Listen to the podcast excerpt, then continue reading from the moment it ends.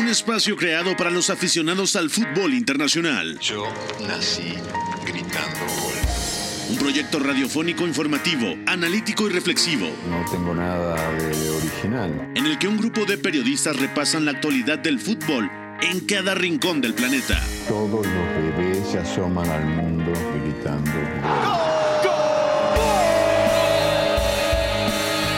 Y como todos, quise ser jugador de fútbol. He sido el peor pata de palo que se ha visto en los campitos de mi país. Arranca Catenacho W, la casa del fútbol internacional.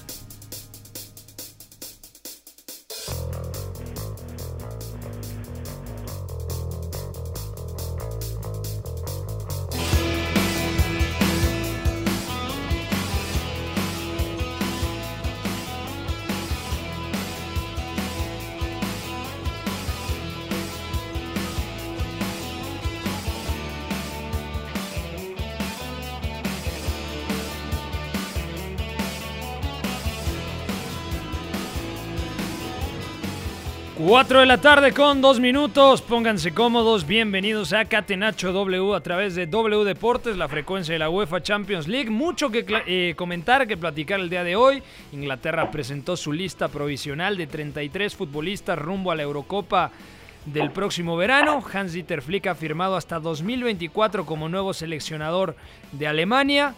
Y también hablaremos de Roberto de Chervi, que llega al equipo ucraniano del Shakhtar Donetsk, Gennaro Gattuso, que llega a la Fiorentina, y algunos eh, rumores del mercado de fichajes, porque por ejemplo el medio inglés Sky Sports dice que el Tottenham estaría en pláticas con Roberto Martínez, a día de hoy seleccionador de la selección belga, para ofrecerle el banquillo de la, del Tottenham de cara a la siguiente temporada. Mucho que platicar. Saludo a Charlie en los controles, también al señor Fo en la producción de este espacio, también a mi querido Charlie, el buen banquero que hace un momento estuve con él platicando. Usted sabe de qué banco es. Gracias por siempre tratarme tan bien. Y por supuesto al señor Beto González que está del otro lado de la línea telefónica. ¿Cómo te va Beto? ¿Todo bien? Todo bien, amigo, gracias. Abrazo para ti y para todos los que nos escuchan. Ya se viene, ¿no? El desfile de noticias, el desfile de, de bueno, la humareda, mejor dicho. Y, y hay cosas ya también tangibles, ¿no? Que tenemos que Sí. comentar. Por supuesto, lo de lo de la lista de Gareth Southgate, la llegada de Hans-Dieter Flick, los movimientos en los banquillos y todo lo demás, ¿no? Ya el fútbol de estufa está aquí, ¿no? De acuerdo. Así que, mi querido Charlie, nos arrancamos con lo más destacado del día en Catenacho W. Es martes, súbale a la radio. Fútbol lo más fácil que hay. Messi se perfila, Lo de azul y blanco. Se la pasa a lo de azul y blanco. busca el quiebro, Y la meten en el arco rompe a su marcador de cara derecha, le pega a Messi. de la persona que arquero que no comió con nosotros ni tomó el té nada. ¿Tienes problemas? Llama a Leo. Gol, gol, gol, gol. Catenacho W, la casa del fútbol internacional. Más fácil posible. Bueno, la primera noticia es que Gareth Southgate, entrenador de la selección inglesa, dio la convocatoria con 33 futbolistas, es decir, tendrá un descarte, porque ha llamado cuatro porteros, un descarte en la portería y seis futbolistas de campo. ¿Te extrañó la lista? Mm, ¿Te parece que falta algún nombre? Porque a mí me faltan dos. Uno es Patrick Bamford de temporadón con el Leeds United de Marcelo Bielsa y el otro es James Madison que algunos me decían es que no terminó la temporada siendo titular. A ver, James Madison es uno de los mejores futbolistas del Leicester. Es cierto que a veces cambiar a Brendan Rodgers, es cierto que a veces utilizar a, a Jose Pérez, a Iheanacho y a Jamie Vardy, pero yo creo que James Madison tenía todas las papeletas por lo menos para estar en una lista preliminar, Beto. No, totalmente de acuerdo. Eh, al final, Inglaterra tiene problemas similares a los de otras selecciones Sí. en, en distintas zonas, ¿no? Si, por ejemplo, hablábamos ayer de que España eh, tenía una complicación severa armando esa línea defensiva y también configurando un poco el ataque, recordando que había bajas significativas también en, el centro del campo. Inglaterra lo tiene, por ejemplo, igual en la portería, recordando que incluso en, en esta lista de cuatro porteros directamente están eh, Aaron Ramsdale y, y Sam Johnston, que directamente son dos arqueros de dos equipos, de dos de los tres descendidos de esta Premier. Además, Sí. Ramsdale posiblemente sea el más limitado de, de toda la Premier League, de los arqueros titulares, que es una cosa sorprendente. Y no está Nick Pope No está. Pope, evidentemente. Por supuesto que, que está Jordan Pickford, que pues, es titular en Rusia 2018, pero es un arquero que, que te da una de cal y una de arena, si queremos ponerlo así. Sam Johnston fue directamente uno de los más goleados de, de la temporada y el único que más o menos puede salvarse es Dean Henderson por el buen final de temporada que ha tenido asumiendo eh, galones sobre todo en, en Premier, ¿no? Con el Manchester United. Pero ¿quién crees que es el titular? Para Dean mí va a ser Henderson. Jordan Pickford, Oh. porque al final del día es el que jugó en Rusia, es el que ha, ha acumulado más minutos con Southgate sobre todo, y es el que más estable se ha mantenido, porque Pope ha ido a las convocatorias, pero no ha sido titular siempre, por ejemplo, ¿no? Joe Hart lle- llegó a regresar, jugó, ya desapareció otra vez, evidentemente, y los demás, a ver, Dean Henderson también ha tenido convocatorias, pero no ha tenido eh, minutos con la selección, por ejemplo. Johnston y Ramsdale me parece que, que están aquí nada más por cumplir requisito, o sea, no creo que, o sea, si, acaso llegara a haber uno en la lista en la lista final para la Eurocopa, me parece que tiene que ser Sam Johnston, porque de hab- hablando de calidad individual puede ser mucho mejor que Aaron Ramsdale, aunque no esté cerca de los otros dos. Johnston, por cierto, es, can- es canterano del Manchester United, entonces ahí hay un tema, ¿no? Y luego el, el otro nombre que me falta, yo estoy totalmente de acuerdo contigo, justamente es em, James Madison, porque si bien estuvo lesionado, si bien tuvo poca continuidad y todo lo que podamos hablar, lo cierto es que por pura calidad individual es un, es un elemento vital. Y mira que Inglaterra tiene una sobrepoblación arriba, ¿no? En tres cuartos de campo, porque, bueno, Y en Mason la- puede jugar más abajo. Y en la lateral derecha, porque ha llamado a Trent Alexander Arnold, Sí. porque también está Rhys James, porque también está Kieran Trippier, porque también está Kyle Walker. O sea, cuatro laterales derechos ha llamado. Que pueden jugar a distintas cosas. Quizá Walker sea Eso el más también es cierto. Eh, Claro, porque Walker, por ejemplo, suele jugar como tercer central del Manchester City y realmente eso abre las posibilidades de Southgate para abrir a una potencial línea de tres, para cambiar y, y partir con línea de cuatro pero atacar con tres en el fondo. O sea, hay posibilidades ahí, ¿no? Pero arriba, que sí hay una sobrepoblación gruesa, considerando cualquier esquema que pueda utilizar Gareth Southgate, porque Mason Mount, si bien puede pisar el doble pivote o zona de interior de base, por ejemplo, eh, al final va a acabar jugando metros más arriba, ¿no? Donde también puede jugar Jesse Lingard, aunque si juega va, va- va a partir por fuera, de eso no, no tiene que caber duda. Y también Phil Foden, aunque está considerado como extremo, como atacante, puede jugar como interior de tercera altura, sin ir más lejos, ¿no?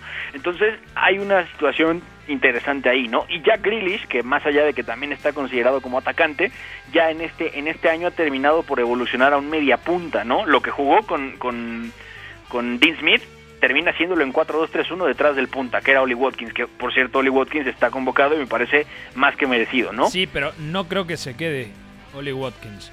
O sea, Yo más tampoco. allá del temporadón que ha firmado con el Aston Villa al lado de Jack Grealish, que también ha sido convocado, tengo dudas. O sea, yo creo que podría ser uno de los descartes.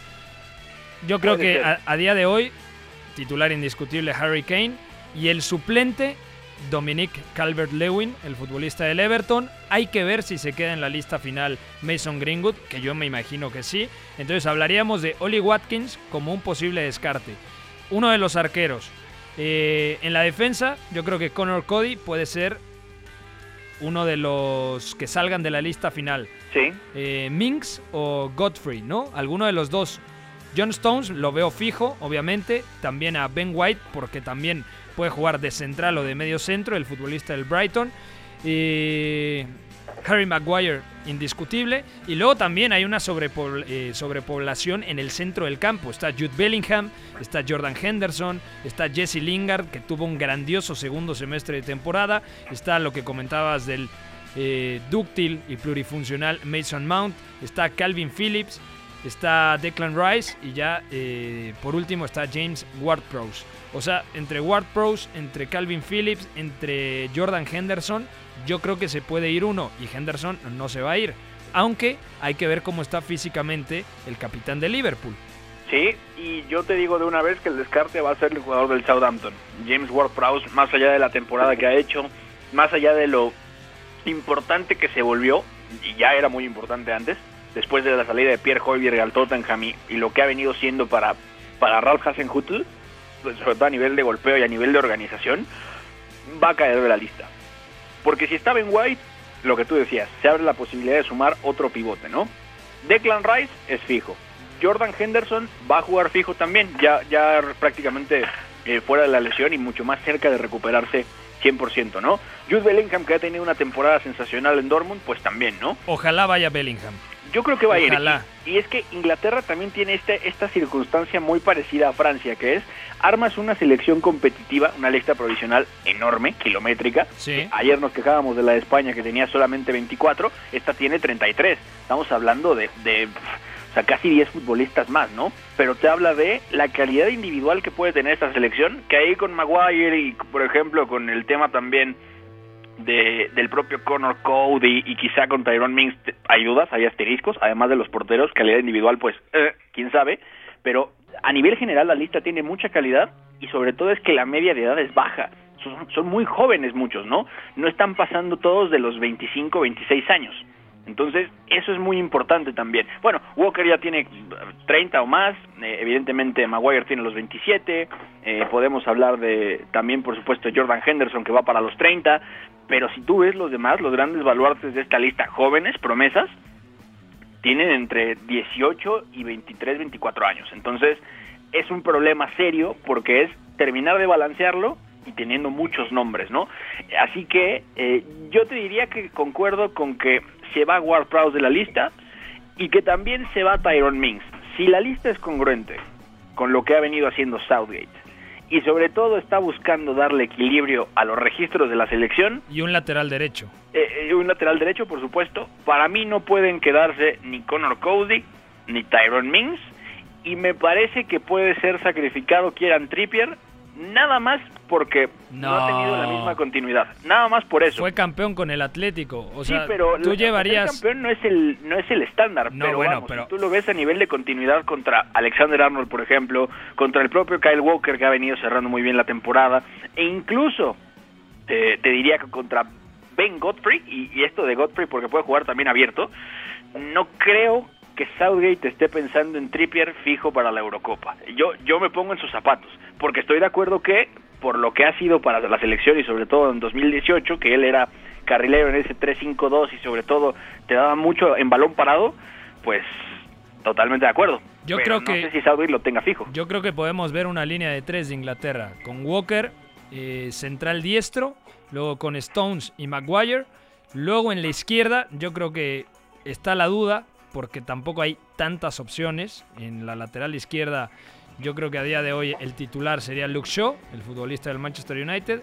Y en derecha ya tendrías dos opciones. O Trent Alexander Arnold, que también te puede jugar ofreciendo apoyos por dentro, o Kieran Trippier, eh, si busca Gareth Southgate un lateral mucho más profundo. Yo te decía, de, fue campeón en el Atlético de Madrid y además fue muy importante para el Cholo Simeone, con un rol distinto al que tenía Carrasco en la izquierda, pero dando mucha profundidad, activando ese desmarque de Marcos Llorente para intimidar la zona entre lateral y central. Entonces yo creo que tiene muchos argumentos para quedarse Kieran Trippier. Ahora, mm, hay que ver qué es lo que pasa con Rhys James, que también ha terminado la temporada jugando como central eh, diestro y Aspilicueta, que era teóricamente el central diestro nominal para Thomas Tuchel y para Frank Lampard, ha terminado jugando como carrilero.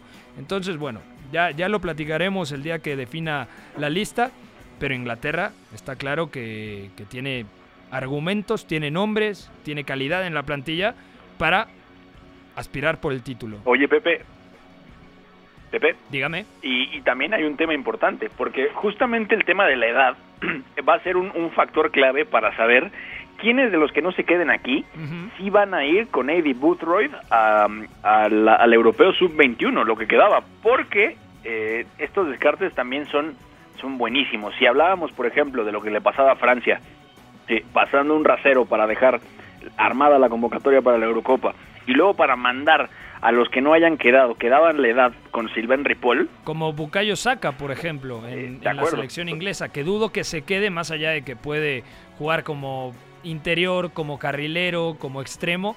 Yo creo que Bukayo Saka terminará eh, fuera de esta lista, ¿no? Por el exceso de competencia, sobre todo de tres cuartos de campo hacia adelante.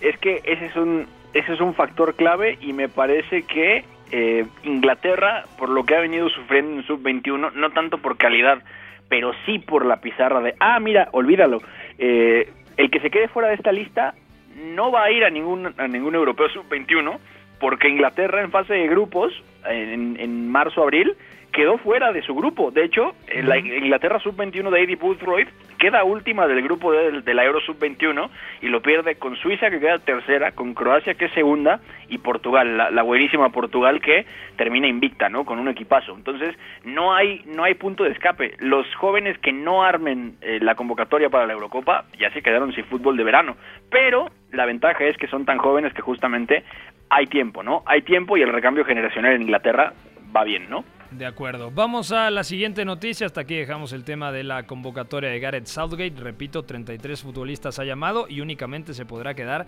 con 26. Siguiente noticia, nos quedamos en el viejo continente. Hans-Dieter Flick, Beto González, ha firmado hasta 2024 como nuevo seleccionador alemán. Asumirá el cargo después de la Eurocopa, donde todavía permanece Joaquín Löw, y tenía el acuerdo verbal con la Federación Alemana de Fútbol desde el mes pasado. ¿Quién era el asistente de Klinsmann? Joaquín Löw. ¿Quién, era, ¿Quién fue el asistente de Joaquín Löw? Hans-Dieter Flick, ¿no? Entonces yo creo que esa continuidad que tiene Alemania me parece fantástica. Y yo creo que si había un elemento, si había un estratega que podía darle continuidad al buen trabajo, nada menos y nada más campeón del mundo en Brasil 2014, eh, en Brasil yo creo que ese era Hans-Dieter. ¿Estamos de acuerdo? Totalmente de acuerdo. Yo lo, lo comentaba eh, recién de la noticia y es que Alemania, la Federación Alemana, está asegurando una línea de continuidad no solamente de estilo, quizá con un sello más propio de Hans-Dieter Flick que es eh, sumamente vertical, suma, sumamente vertical y agresivo, eh, sino también metodológicamente, porque si hay algo que Hans-Dieter Flick ha reconocido es que él tiene como, como referencia futbolística al propio Joachim Löw, ¿no? Que es cuando Alemania se transforma para ser campeona del mundo en 2014, lo hace siendo una Alemania mucho, muy asociativa y luego ese proceso acaba en la Euro 2016 cuando cae en semifinales contra Francia, ¿no? Un equipo, una selección muy hija de sus recursos, muy asociativa, sobre todo muy, muy capaz de dominarte en campo rival, aunque luego ya mostraba ciertas complicaciones, ¿no? Entonces, Hans-Dieter Flick es un híbrido de muchas cosas que han pasado recientemente en el fútbol alemán y es un acierto tremendo llevarlo a la federación, ¿no? Hablando desde ese punto de vista, lo metodológico y, lo táctico, ¿no? Que es, incorporó cosas de Love, del propio Guardiola, también por ahí hay, cosas de Tuchel, y hay una línea muy interesante de la que él viene, ¿no? Y luego también la parte, evidentemente, de eh, el conocimiento de lo que es la selección alemana, porque Flick no solamente fue auxiliar, sino que también fue director deportivo. Entonces, cuando los armados de las listas tenían que, consolidarse, él también estaba en eso, ¿no? Él también revisaba perfiles y él, sin ir más lejos, termina termina eh, por descubrir o acaba ese proceso de descubrimiento de Joshua Kimmich en su momento, ¿no? Si hablábamos, por ejemplo, de que él en el Bayern traen a, Thiago Dantas, que él lo ve en las inferiores del Benfica y le encanta, más allá de que no haya jugado, eh, con Joshua Kimmich pasa algo muy parecido en 2014. Él termina el proceso como auxiliar con Löw, recién termina la Copa del Mundo, asume eh, justamente la parte de, de, la dirección deportiva y lo primero que hace es ir al campeonato sub-19 europeo para ver a Joshua Kimmich. Y a partir de ahí se conoce la historia, el ascenso, coincide con Guardiola y luego lo tiene el Bayern Múnich, ¿no? Entonces te habla de un, de un entrenador preparado en todas las facetas y que conoce bien a dónde quiere ir la Federación Alemana de Fútbol, ¿no? Entonces es completo metodológicamente, futbolísticamente hablando, tácticamente y por supuesto a nivel de, de gestión. Y lo que se dice de Flick siempre, que al final eh, él, él en su momento en la selección alemana fue clave gestionando ánimos durante la Copa del Mundo y ahora en el Bayern Múnich, ¿no? Que recupera directamente a jugadores que estaban cerca, o sea, que, incluso se plantearon irse antes de tiempo o llegaron a plantearse el retiro, ¿no? Cuando estaban con Nico Kovac, como lo fueron eh, Jerome Boateng y Thomas Müller, ¿no? Thomas Müller empatando récord de asistencias, Boateng completando otra temporada muy buena cuando parecía que no le quedaba mucho, y eso es también gestión motivacional, ¿no? Entonces Flick cierra muy bien el círculo. Entonces, habrá que ver dónde deja Joachim Löw a Alemania después de la Eurocopa y luego qué es lo que va a tomar él, ¿no? Porque son tres años, es prácticamente llegar a la siguiente Eurocopa y luego ver qué es lo que pasa, ¿no? Si llega al Mundial de 2026. No, porque, bueno, ya en Qatar él va a dirigir. ¿no? Bueno, de acuerdo, claro. Entonces, imagínate si Hans-Dieter Flick llega a la selección alemana y en su primer torneo importante, es decir, el Mundial de Qatar 2022, que será, será en el mes de noviembre, es campeón del mundo. O sea, ¿cuántos técnicos han sido campeones del mundo con su selección y además campeones de Champions? No, Me- de acuerdo. Me viene a la cabeza mm, Vicente del Bosque, ¿no? Bueno, Vicente del Bosque en 2002 con el Real Madrid, por En, dos- supuesto. en 2000 también contra el Valencia. En- Claro. Eh, en el 98 no, porque ya estaba, estaba Jupp Heynckes en aquel entonces, pero bueno, dos veces campeón de Champions y campeón del mundo con España en Sudáfrica 2010. Eh, sería interesante ver que otro eh, ha sido campeón también de, de Champions. Mira, me viene a la cabeza Franz Beckenbauer, ¿no? Sí, por supuesto, con No. el Bayern Múnich y luego en Italia 90. Exactamente. Eh, Arrigo Sacchi, Arrigo Sacchi también. Arrigo Sacchi. bueno, él no es campeón del Él mundo. no es campeón del mundo, de acuerdo. Él llega a la final de, de Estados Unidos 94, pero es campeón de Europa con el Milan. Es campeón del mundo eh, Brasil en 1994, cuando dirigía este Carlos Alberto Parreira. Exactamente. Luego, mira, si, si vamos en orden, bueno, Bilardo no, eh, Beckenbauer. Yo creo que Beckenbauer sí ganó la Champions, ¿no? Como entrenador. Yo creo que sí, ¿no? A ver, ahora lo confirmamos. ¿No? Dice que no, dice que sí. El, el señor productor dice, por supuesto que sí. Ahora te digo exactamente, como entrenador. mm, bueno, ahora nos confirman el dato. ¿Qué otro? Marcelo Lippi me viene a la cabeza. Pero él no fue campeón de Él Europa, no fue ¿sí? campeón de Champions, exactamente. Él, él es campeón de Italia y campeón, es bicampeón de Italia con la Juve, que lo comentábamos el sábado, y es campeón del mundo, pero no llega a, a, a final de Champions. Mira, esta está buena. Didier Deschamps, que ah, no fue, por supuesto que sí. pero no fue campeón de Champions. No fue campeón de Fue Champions, pero fue subcampeón. campeón del mundo como jugador y uff, se nos cae, sí, de acuerdo. Fue subcampeón en 2004 contra el Porto de José Mourinho. Marcelo Lippi dice nuestro operador que sí. Claro, en la 95-96 fue campeón de, de Champions con la Juve. De hecho, esa temporada gana eh, también la Intercontinental. Entonces también ahí está Marcelo Lippi. Yo creo que solamente son tres, ¿no? Entonces. Y además, Flick tiene el agravante del triplete en un muy corto tiempo. Porque luego eh, se, nos, se nos va y eso se nos olvida un poco y todo, pero porque vamos, vamos a un ritmo tremendo y realmente no nos da tiempo como para detenernos tanto. Pero imagínate lo que sería un campeón del mundo, eh, habiendo sido campeón del triplete, con el club que lo hace profesional como jugador y para el que fue también auxiliar. Qué historia, ¿no? De acuerdo, bueno, lo de Hans-Dieter Flick, y aparte no es muy grande. o sea, 56 años tiene. es, es joven y yo creo que va a tener, por lo menos, yo creo que va a estar dos ciclos. Es decir, de cara a Qatar 2022 y de cara al Mundial de 2026. Porque no ha tenido más de 11 entrenadores en su historia Alemania. Eso me parece increíble, ¿no? Lo que en México hemos visto en 20 años, 10 entrenadores, quizá poco más. Eh, Alemania, desde 1926, ha tenido únicamente 11 entrenadores. Es una locura. No, totalmente de acuerdo. Y justamente sirve para poner en perspectiva lo que es Alemania a nivel de, eh, de proyectos y procesos, porque después del fracaso de la Euro 2000, es que era renovarse o acabar directamente muriendo con lo que tenían, y justamente ahí viene ese salto al frente que termina consolidándose con Klinsmann, que es un, es un paso muy sólido, y luego evidentemente con el, proceso de Love, que es muy atípico. 13 años es que es, es realmente muy raro a nivel de selecciones, ¿no?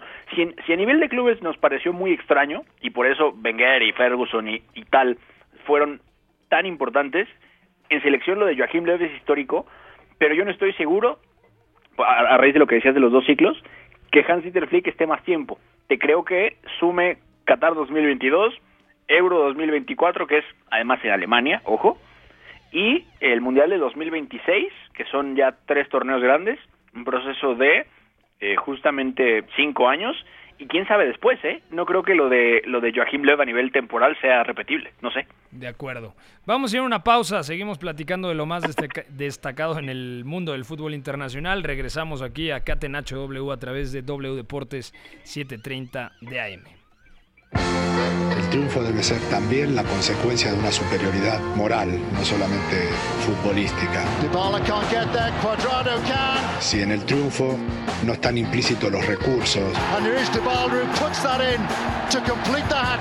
si los recursos nos dan igual, estaríamos dándole a la sociedad un mensaje terrible. Somos la resistencia.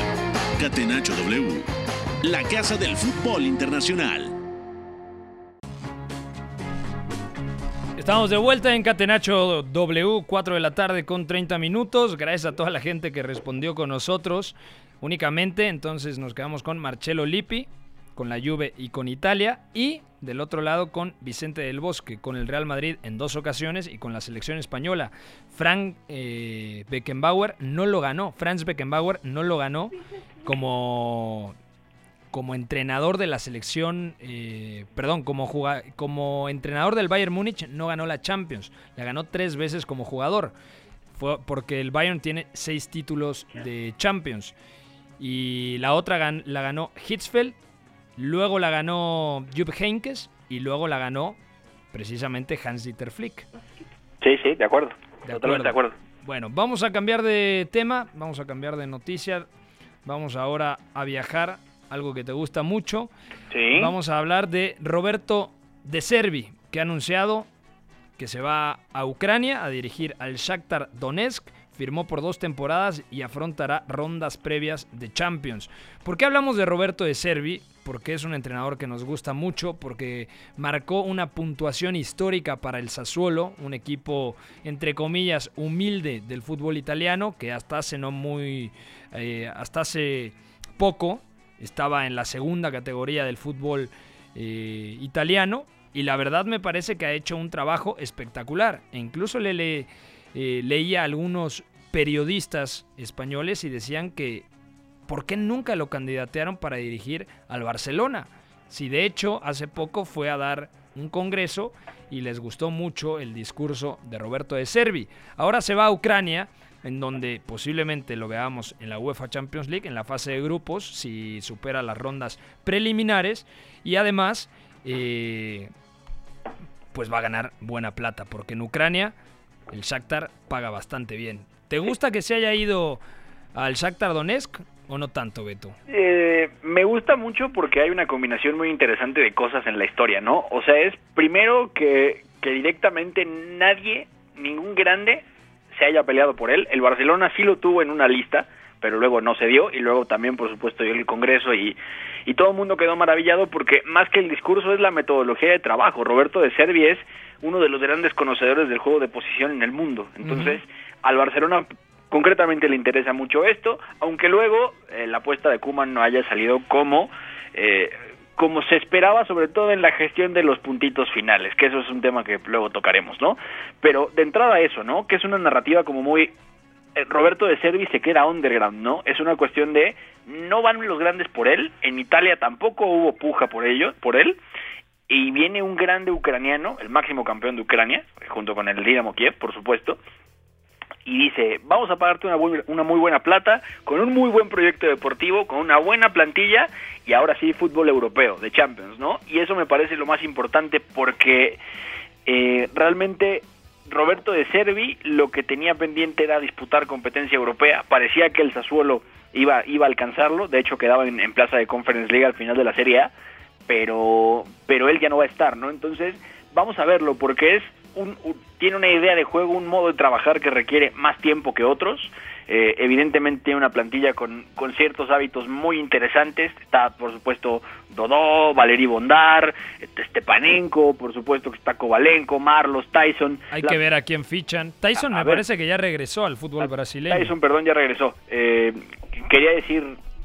Eh, Patrick, to- todos estos. Es que vivo atrapado en el tiempo, pero ya ves que no hace diferencia porque entre Sao Paulo y, y Hay un túnel. Kiev hay un túnel, ¿no? Entonces, pues no hay ningún problema. Entonces van y vienen los brasileños como si nada. Pero yo, yo creo que le van a reforzar la plantilla. O sea, creo que el Shakhtar Donetsk con esta plantilla tiene que dar un saltito de calidad. No estamos en la etapa de los Douglas Costa, Henry Mkhitaryan, Fernandinho, Luis Adriano. O sea, yo creo que actualmente no está mal. También está el centrocampista, el bajito este brasileiro de 20 años, Marcos Antonio, que nos ha gustado Antonio. bastante. Eh, Alan Patrick, lo que comentabas. eh, el otro Maicon, el que se escribe con Y. Eh, en, en ataque, Junior Moraes, ya con 34 años. Solomon, por supuesto. Solomon, que nació en Israel, si no mal recuerdo, Solomon.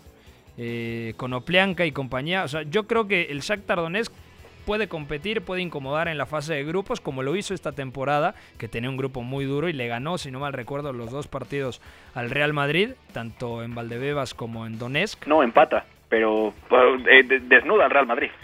Empata, empata y le gana el otro.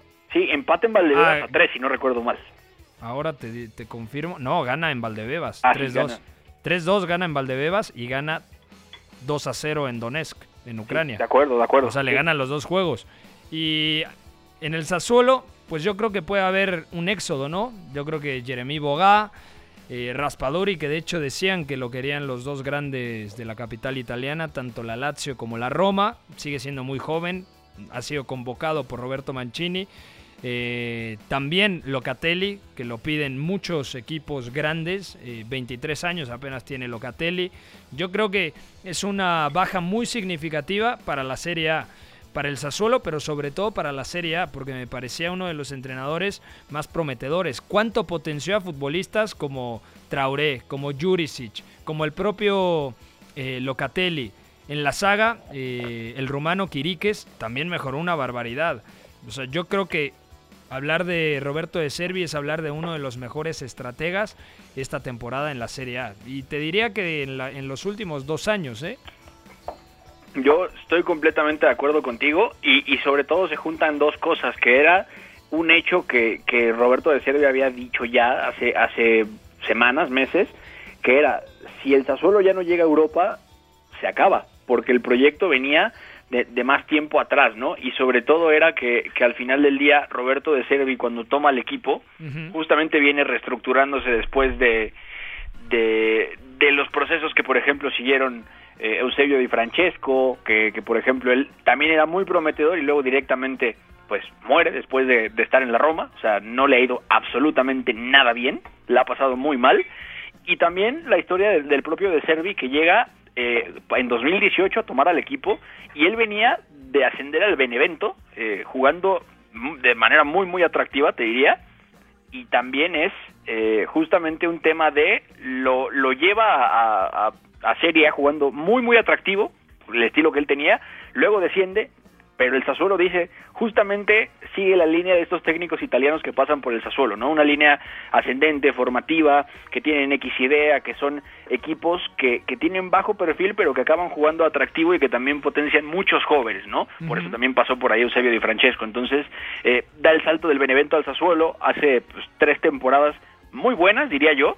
Me parece que el Sassuolo incluso termina puntuando por abajo de lo que mostraba normalmente, que eso también ah, dice mucho de, de lo que era el juego de Roberto de Servi, y en el Shakhtar también se da pues el fin de ciclo de Luis Castro, ¿no? Porque al final del día el Shakhtar acaba perdiendo la liga justamente contra el Dinamo de Kiev, eh, acaba siendo segundo y por eso va a las rondas previas de, de, de Champions, y también lo que es el escauteo del Shakhtar, porque no solo hablamos del puente de los brasileños entre, entre Sao Paulo y Kiev, sino también es una línea de continuidad muy interesante de los entrenadores, ¿no? Eh, estuvo Paulo Fonseca, por supuesto, luego llega Luis Castro desde el fútbol portugués, me parece que desde el Vitoria Guimaraes, y luego eh, va a ser Roberto de Servi, que es un salto, un salto de calidad también, y va a ser interesantísimo verlo, sobre todo porque es una oportunidad muy valiosa también para él de mostrar pasaporte, hacer, hacer buen, buen currículum también, aún mejor del que ya tiene, por supuesto, y después de dirigir en Europa, pues a ver a dónde va, ¿no? Pero el Shakhtar es una oportunidad magnífica, con una plantilla que tiene hábitos muy bien construidos, que está bien trabajada y que ya viene trabajando también de una manera más o menos sostenida pues, en los últimos cuatro o cinco años, aunque el estilo de Fonseca y Castro contra el de, de Servi pues no es, no es tan parecido del todo, ¿no? De acuerdo. Y esto también hay un efecto dominó en el fútbol italiano. Por ejemplo, se va Roberto de Cervi, de Servi, perdón. Siempre le digo de Cervi, es de Servi, del Sassuolo. De Cervi, sí. Y Gennaro Gattuso, que hace poco fue destituido por Aurelio de Laurentiis del Napoli eh, vía Twitter. Ahora lo confirmó la Fiorentina de manera oficial. Me parece que Gattuso en Florencia lo puede hacer bastante bien. Tiene una buena plantilla, un buen ataque. Mm, me dan ganas de ver qué es lo que hace con Ribery, con Bonaventura, con el serbio Vlaovic, que me encanta, que me parece una muy buena alternativa pensando en delanteros a futuro para los equipos que no puedan fichar a Holland, el noruego. Yo creo que Vlaovic podría ser una muy buena posibilidad. Y eh, también se confirma que Sergio Conceição no reemplazará a Gennaro Gattuso en Nápoles. Parecía que había un acuerdo entre De Laurentiis y el Nápoles y por supuesto Sergio Conceição, actual entrenador del Porto. Y ya a nada de que firmaran el contrato, se echó para atrás eh, Aurelio de Laurentiis, eh, propietario del Napoli, y les dijo, ¿saben qué? No estoy de acuerdo en algunas cosas, Sergio Conceição tampoco estuvo de acuerdo en una de las cláusulas y dijeron, bueno, cada quien por su camino y ahora parece que el estratega portugués renovará con el Porto. Y por último, Iván Juric, que hizo un trabajo espectacular en el Elas Verona y que además con ese empate en San Paolo dejó fuera al Napoli de puestos de Champions, se confirma que no continuará en el equipo de la ciudad de Romeo y Julieta e irá al Torino, un histórico de la Serie A italiana.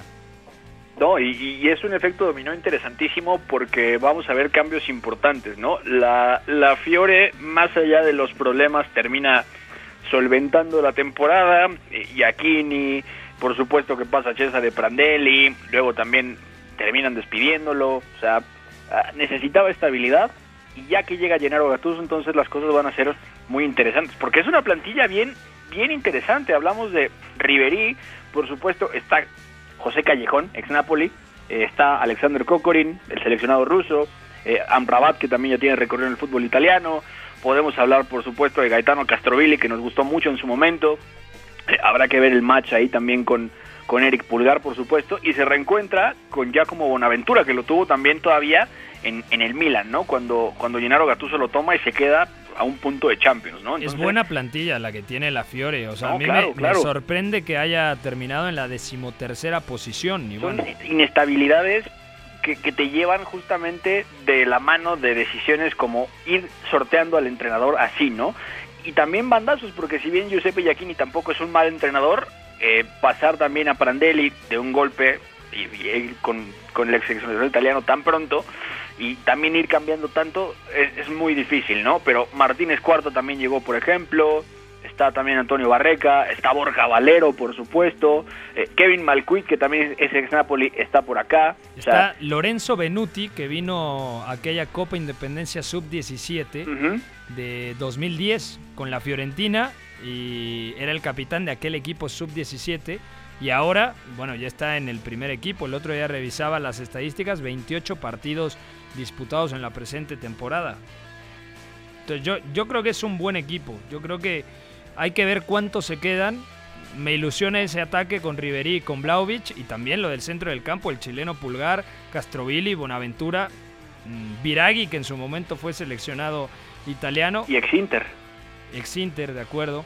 Y luego las opciones, hay que ver el ruso Kokorin si está bien, porque yo creo que estando al 80-90% de como lo vimos en su día, hace ya casi un lustro, después de los problemas fue a prisión y todo esto, sí. Yo creo que puede ser también un, elemento interesante, ¿no? Y Kwame, ¿no? E, el, atacante muy físico, Kwame, el marfileño de 23 años, también puede ser otra alternativa, ¿no? Para el ataque. Esta temporada se ha quedado muy corto y apenas marcó una anotación y tuvo nueve titularidades. Pero bueno, habrá que seguir de cerca a la Fiorentina de Gennaro Gattuso. Claro. Cambiamos ahora sí de noticia, mi querido Charlie. Bueno, Sky Sports en Inglaterra avisa que el Tottenham estaría en pláticas con el actual seleccionador de Bélgica, Roberto Martínez, para ofrecerle el banquillo de cara a la siguiente temporada. También figuran Graham Potter, actual entrenador del Brighton, y Ralph Ragnick. Mm, ¿Te gusta más Roberto Martínez? Yo creo que lo, de, lo del español es muy difícil, sobre todo porque hay un mundial en 2022. Si no hubiese un mundial, mmm, me cuesta trabajo, ¿no? Yo estoy de acuerdo contigo. Y mira, si se tratara de gustos, te diría que Roberto Martínez número uno, por supuesto. Sobre todo porque también el trabajo con el Swansea, con el Wigan y, y luego también con el Everton. El Everton, ¿no? Eh, habla, es que habla por sí solo. Directamente el Everton eh, toma vida propia y, y, lo que vimos salir de ese equipo con una cantera bien nutrida fue, fue espectacular. Lukaku, Stones, por supuesto que también estaba Kevin Miralas, o sea, era un equipazo y sobre todo jugaba muy bien, ¿no? Era capaz de adaptarse y tenía una identidad muy clara. Eso lo lleva a Bélgica, por supuesto, a, a, a sustituir a... Era Mark Wilmots el seleccionador, justamente. Entonces, sí. eh, lo de Roberto Martínez es muy difícil. Primero, justamente porque viene la Copa del Mundo. Segundo, porque por supuesto que después de la Eurocopa y, y, Bélgica siendo de las favoritas, es muy difícil que lo dejen ir, sobre todo dependiendo del resultado. Y luego también es, Roberto Martínez estaba más cerca de renovar que otra cosa. De hecho, él, él le dio una, una, entrevista, me parece que era a, a Box to Box Premier, y, y, él justamente comentaba esta parte de que eh, no había una parte de renovación, pero todavía no se iba a discutir. Lo que sí es que se ve en el horizonte que lo renueven. Y justamente, hablando de seleccionadores que pasaron mucho tiempo, pues él va para ese camino, ¿no? Ya va en el quinto año de su trabajo en Bélgica y el trabajo es muy, muy sólido. Entonces, por todo lo que estamos viendo, no creo que realmente se vaya. De hecho, Sky Sports, y esto es importante decirlo, borró la nota, porque la, la tuiteó, salió todo y tal, pero si tú buscas ahora mismo la nota, ya no existe. Pero lo que sí es un hecho es, Graham Potter y Ralph Ragnick están en la lista. Y si pones a escoger, mira, es que igual es un salto de calidad importante, porque Graham Potter, con lo que le hemos visto en el Brighton, deja buenas sensaciones, ¿no? Y el equipo directamente, había un dato que me parecía muy muy interesante, es es de la Premier League el Brighton es el equipo que más disparidad tiene entre goles anotados y goles esperados. Es decir, ha minus puntuado porque no ha sido con, contundente arriba, pero el equipo juega bien. Eso es una cosa importante, ¿no? Y Ragnick, que pues lleva tiempo sin dirigir, directamente desde 2018, cuando llega Julian Nagelsmann, que él termina la temporada, Ragnick, la 17-18. El problema con Ragnick es que él quiere ser entrenador, director deportivo, utilero, jardinero y todo. O sea, darle las llaves del coche es realmente entregarte 100% un proyecto deportivo, creo yo, a largo plazo. Bueno, pero Daniel Levy tampoco puede ponerse sus moños, Pepe, porque trajo a José Mourinho, le dio libertad para elegir fichajes, no ha salido bien, ha pagado un dineral, el finiquito es monumental también, pero luego también es si estás dispuesto a reorganizar un proyecto deportivo desde abajo, como va a necesitarlo el Tottenham, y viendo las salidas que pueden darse, no sería mala idea porque Ralph Rangnick tiene esta perspectiva justamente del director deportivo, pero además es que tácticamente puede ser una bomba en la Premier, sobre todo a nivel de identidad a través de la presión, ¿no? Y luego también dominando distintos registros. Entonces, este Tottenham para la plantilla que tiene le convendría a un entrenador de ese estilo y sobre todo pensando dónde va a estar parado el proyecto si acaba pasando lo que parece que va a pasar, ¿no? Lo de Harry Kane, lo de que Ryan sí. Mason evidentemente no va, no va a seguir al frente del equipo y una serie de situaciones más en el armado de la plantilla donde se te van cedidos, ¿no? Gareth Bale, Sergio Reguilón y demás, ¿no? De acuerdo. Cambiamos de noticia, por favor, mi Charlie. Bueno, el Liverpool ha cerrado el acuerdo con Ibrahima Konaté y se prepara para pagar la cláusula de rescisión de 35 millones del francés que llegaría procedente del RB Leipzig. Un buen fichaje y además al turco Kabak le han dicho, mmm, espéranos, mmm, no vamos a pagar tu, tu cláusula, no vamos a pagar lo que habíamos acordado con el Schalke 04, entonces Kabak regresa a Gelsenkirchen, equipo que descendió, y el Liverpool invierte una buena cantidad de dinero en Konate, que me parece un muy buen fichaje, con o sin Van Dijk, para arroparlo o para cubrir la posición del neerlandés. Y hablando de Liverpool, Georgino Vainaldum tendría todo listo para abandonar Anfield y para firmar por tres temporadas con el Fútbol Club Barcelona. Su agente se reunió el día de hoy para concretar el movimiento, así que como el Kun Agüero estaría dispuesto a reducir su salario para incorporarse al conjunto blaugrana. ¿Te gusta lo de Vainaldum para el Barça, Beto? De gustarme, por supuesto que sí, y sobre todo me parece que es a sumar registros en un medio campo que necesariamente necesitaba hacer esto, ¿no? Porque mm, al final del día hablábamos de los recambios para Sergio Busquets, por ejemplo, ¿no? Sí. Que ahí puede jugar Frenkie, pero también ahí puede jugar Vignaldum, ¿no? Si te hace falta un doble pivote, también el holandés puede hacerlo, ¿no? Si te hace falta en dado caso un interior de tercera altura, que no necesariamente esté enfocado a lo asociativo, sino a romper, a darte profundidad, a cargar el área, también tienes a Jorginho Wijnaldum, ¿no? Entonces es sumar un perfil muy interesante y sobre todo es alguien con una estafeta internacional buena, buen currículum, una ficha que evidentemente está eh, de, ma- más abajo, considerablemente más abajo de lo que ganaría el Liverpool y el jugador quiere estar ahí, ¿no? Entonces es, es Para un mí- negocio interesante. Para mí es lo que necesita el Barcelona. Próximamente cumplirá en noviembre 31 años, es decir, te puede rendir dos, tres temporadas a buen nivel, porque además físicamente Vainaldum es un roble. Lo que muchas veces le pasaba al Barcelona esta temporada y quedó demostrado sobre todo en las segundas partes es que se caía. Se caía el Barcelona, le faltaba ritmo, le faltaba intensidad. Y Vainaldum viene de triunfar en el PSV Eindhoven, lo hizo muy bien en, el Newcastle y ahora en el Liverpool de Jürgen Klopp, bueno, era una pieza elemental. De hecho, en aquel partido en el que Liverpool visita eh, el Camp Nou, recordarás que no estaba Roberto Firmino y Klopp decide utilizar a Vainaldum como una especie de delantero. Sí, falso Ah. 9, juega así. ¿A qué voy con esto? Vainaldum puede jugar en las tres alturas del centro del campo, medio centro, interior o incluso media punta. También en sus orígenes en el Feyenoord partía de banda, algo que hace mucho tiempo no pasa, pero yo creo que es una muy buena decisión, es un muy buen fichaje, eh, te abarca muchos metros, yo creo que puede dosificar a los tres del centro del campo tranquilamente, tanto a Pedri, a Frenkie de Jong eh, y a Sergio Busquets. Cuando no esté Busquets, puedes meter a Frenkie de Jong como medio centro y por lo tanto colocas a Vainaldum de interior. Eh, creo que también le ayudará a Pedri tener la referencia de un futbolista de esta jerarquía ahí. Eh, muchos me preguntaban, ¿no va a eh, quitar la progresión tanto de Pedri como de Moribá? Yo creo que no, porque en una temporada con 50 partidos sumando Liga Española, Copa del Rey, UEFA Champions League, a mí me parece que hay que tener al menos seis centrocampistas, sino que le pregunten al Inter de Milán de Antonio Conte. Entonces, yo te lo dije hace un par de semanas, para mí el Barcelona tiene que reforzar sí o sí el ataque con un delantero, parece que llega Agüero, el centro del campo, Viene Memphis también, ¿eh? parece que va Memphis Depay, de acuerdo. Hay que ver qué es lo que pasa con la continuidad de Antoine Griezmann y de Ousmane Dembélé.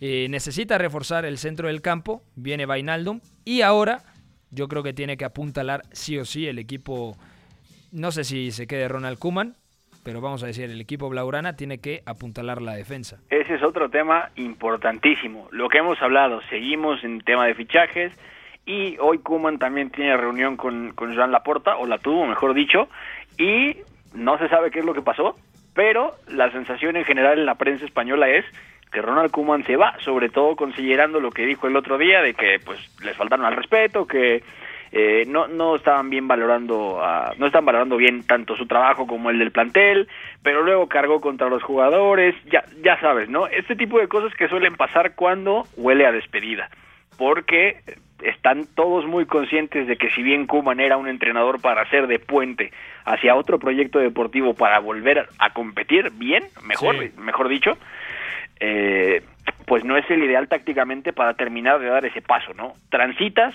pero no, no llegas ahí con él, ¿no? Entonces es, es muy difícil porque estamos hablando de llegadas, incluyendo nombres que él pidió ex- explícitamente, lo de Eric, él lo aprobó, lo de Memphis Depay es petición suya, por supuesto, él había estado detrás de Georgino Vignaldum y al fin parece que se concreta, y parece que ya no va a estar, entonces al final del día va a ser muy interesante porque más allá de que sean son nombres pedidos por Kuman o respaldados por él, son una oportunidad de mercado y es lo que puede hacer el Barcelona. O sea, realmente habrá mucha gente enojada porque es que están fichando a los agentes libres o van a decir el jugador de X edad que ya no rindió en su liga va a venir para acá, tema Agüero, que es, es muy circunstancial, pero al final también es parte de un proceso, pero es, es para lo que tiene el Barcelona. No puede pagar millones, pero sí puede pagar fichas considerables siempre y cuando lleguen gratis, ¿no? Un poquito modelo modelo Juventus, pero no por no por elección, sino porque no tienen de otra.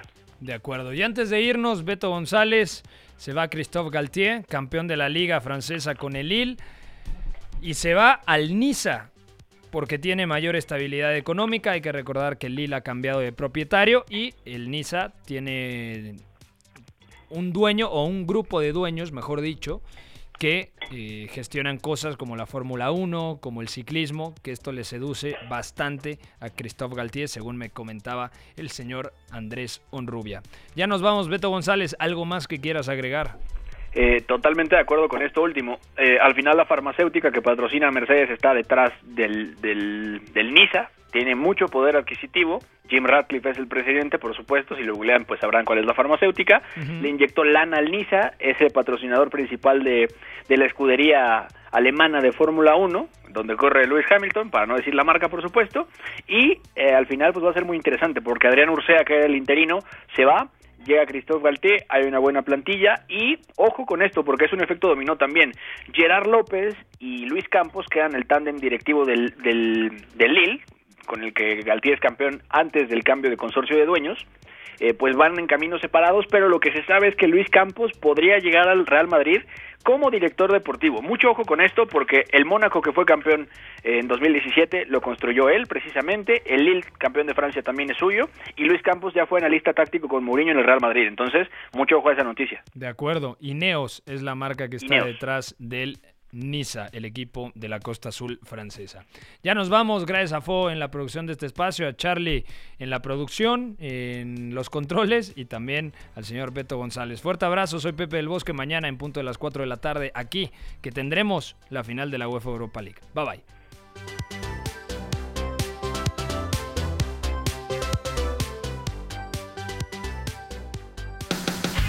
Hay una relación entre la práctica del cuerpo que se expresa en las manos y el cerebro, pero el fútbol ha suprimido esto, de modo que se trata fascinantemente de un ejercicio que nos devuelve en el tiempo a lo que fuimos en el origen, pero también una vez que nos aficionamos a este juego, nos regresa a la infancia, al niño que fuimos. Gracias por sintonizar Catenacho W. Entonces el fútbol es en ese sentido una maquinaria para regresar en el tiempo en un doble sentido. Por W Deportes, la frecuencia del fútbol internacional.